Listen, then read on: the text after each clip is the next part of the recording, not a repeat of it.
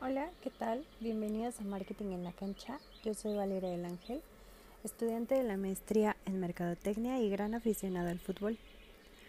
Me da mucho gusto poder realizar este proyecto y compartir un poco de los conocimientos que he adquirido durante este proceso. Te hablaré sobre los fundamentos de la mercadotecnia y los aterrizaré en ejemplos tomando como base a nuestro adorado fútbol, equipos y ligas nacionales e internacionales para que los conceptos queden lo más claro posible. Sin más preámbulo, arrancamos.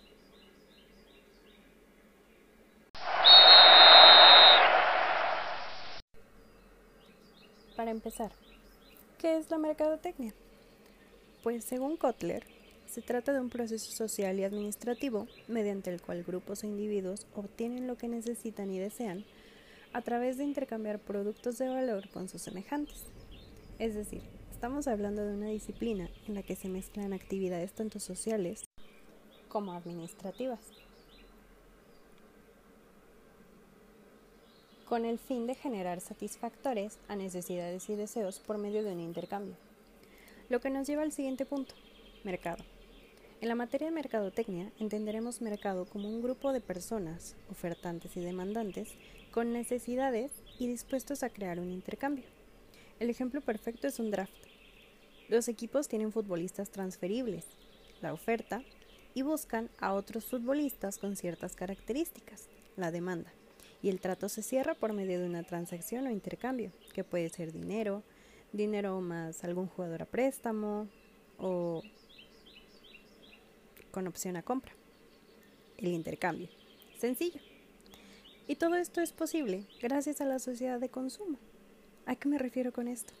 A un sistema social de consumo masivo de bienes y servicios. ¿Cómo es esto? Pues lo que pasa es que las personas basamos nuestro bienestar o felicidad en la satisfacción momentánea de la compra, la cual una vez que pasa tiene que ser cubierta otra vez. Es una cuestión cíclica. No sé tú, pero yo veo que mi equipo saca un uniforme nuevo y lo quiero. Y la de visita, uff. Y el tercer uniforme es mi perdición. ¿Y cada cuánto cambian de uniforme los equipos? En México cada año. ¿Y lo compramos? Si podemos. Y si no podemos la original, pues la réplica. Pero ese es otro asunto. Recordemos este principio básico. Sin demanda no hay oferta. Con esto claro, pasaremos al siguiente tema, la naturaleza del marketing. Como primer punto, la mercadotecnia se basa en actividades y necesidades cotidianas Retomando el ejemplo de la playera, nosotros tenemos la necesidad de vestirnos todos los días y a partir de esa necesidad generamos un deseo específico, el jersey de nuestro equipo. El segundo punto es que la mercadotecnia no solo se trata de vender, sino de buscar satisfactores tanto a la necesidad como a la experiencia. Mi verdadero satisfactor no es que ya tengo algo que ponerme, sino que me siento parte del equipo. Y como tercer punto, la mercadotecnia busca consolidar relaciones con los clientes. Aquí podemos pensar en los equipos que venden abonos para las temporadas. La persona que los adquiere suele tener distinciones. Por ejemplo, tienen entradas diferentes, tienen descuentos en productos oficiales. Llegas a tu asiento y tiene tu nombre. ¿Qué pasa con esto?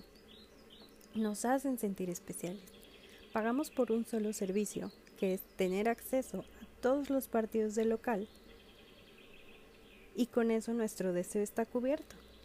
Sin embargo, lo que hacen las instituciones es superar nuestras expectativas otorgándonos beneficios exclusivos, lo cual genera un vínculo que difícilmente vamos a querer perder.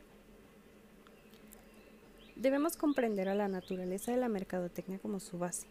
A partir de entenderla es que podemos comenzar a construir sobre ella.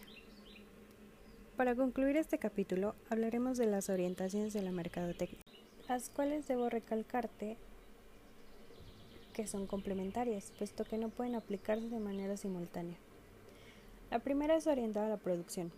En las empresas se refiere a disminuir costos y mejorar procesos. En fútbol lo podríamos visualizar en fuerzas básicas. Si yo mismo produzco mis futuros jugadores, me evitaré comprar futbolistas ya establecidos. La segunda es orientada a las ventas. Esta busca agilizar las ventas sin necesariamente satisfacer al cliente. En las empresas es lo que se conoce como ventas duras, de lo cual hablaremos en el tercer capítulo. Así que no te spoileo más. Pero podemos retomar el ejemplo de los abonos. Yo institución quiero que me compres, pero la verdad nada puede asegurar que el equipo vaya a ganar esos partidos. La tercera es orientada a los clientes. Este busca entender al cliente para lograr satisfacerlo. Por ejemplo, cuando es año mundialista, los equipos sacan una versión de su playera en verde, representando el color de nuestra selección nacional. Se anticipan a lo que vamos a querer portar esos en esa temporada y nos lo facilitan. Y por último, enfocado a la parte social. Este busca crear un cambio de comportamiento o actitud en un grupo de personas. Aquí un tema perfecto son todas las campañas que se han hecho para erradicar el grito hacia el portero. Ha habido comerciales, avisos, suspensiones, protocolos. En este momento la liga se llama Grita México. Todo para buscar modificar un comportamiento en la sociedad que asiste a los partidos de liga y de selección nacional. El enfoque siempre dependerá del tipo de empresa al que se quiera aplicar y de sus objetivos. ¿Qué tal? ¿Te gustó? Vimos bastantes temas. Creo que es suficiente por este episodio. Espero que te haya gustado tanto como a mí y te espero en el siguiente capítulo donde hablaremos del proceso administrativo dentro de la mercadotecnia. Muchas gracias por acompañarme. Yo soy Valeria del Ángel y esto fue Mercadotecnia en la cancha.